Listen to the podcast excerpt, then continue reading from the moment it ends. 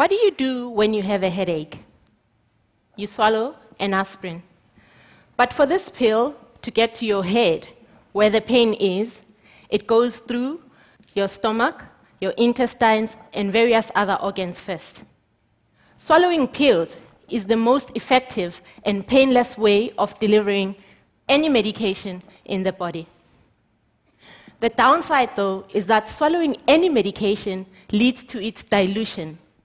And this is a big problem, particularly in HIV patients.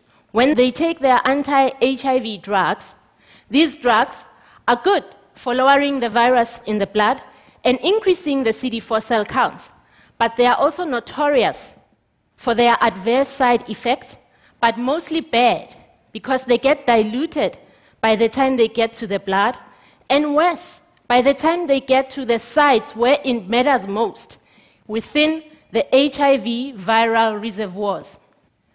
These are areas in the body, such as the lymph nodes, the nervous system, as well as the lungs, where the virus is sleeping and will not readily get delivered in the blood of patients that are under consistent anti HIV drugs therapy. However, upon discontinuation of therapy, the virus can awake and infect new cells in the blood. Now, all this is a big problem in treating HIV with the current drug treatment, which is a lifelong treatment that must be swallowed by patients. One day I sat and thought, can we deliver anti HIV directly within its reservoir sites without the risk of drug dilution? As a laser scientist, the answer was just before my eyes lasers, of course. If they can be used for dentistry, for diabetic wound healing, and surgery, they can be used for anything imaginable, including transporting drugs into cells.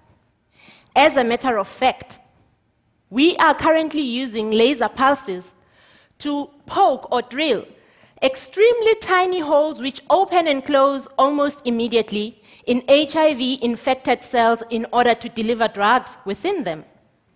How is that possible, you may ask? Well, we shine a very powerful but super tiny laser beam onto the membrane of HIV infected cells, while these cells are immersed in liquid containing the drug. The laser pierces the cell while the cell swallows the drug in a matter of microseconds.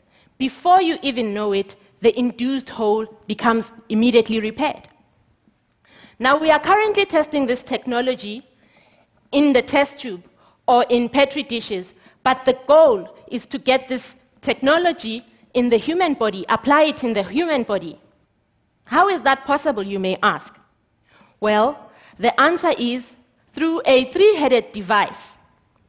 Using the first head, which is our laser, we will make an incision to the site of infection. Using the second head, which is a camera, we meander to this site of infection. Finally, using a third head, which is a drug squirting sprinkler, we deliver the drugs directly at the site of infection while the laser is again used to poke those cells open. Well, this might not seem like much right now, but one day, if successful, this technology can lead to complete eradication of HIV in the body. Yes, a cure for HIV. This is every HIV researcher's dream, in our case, a cure led by lasers. Thank you.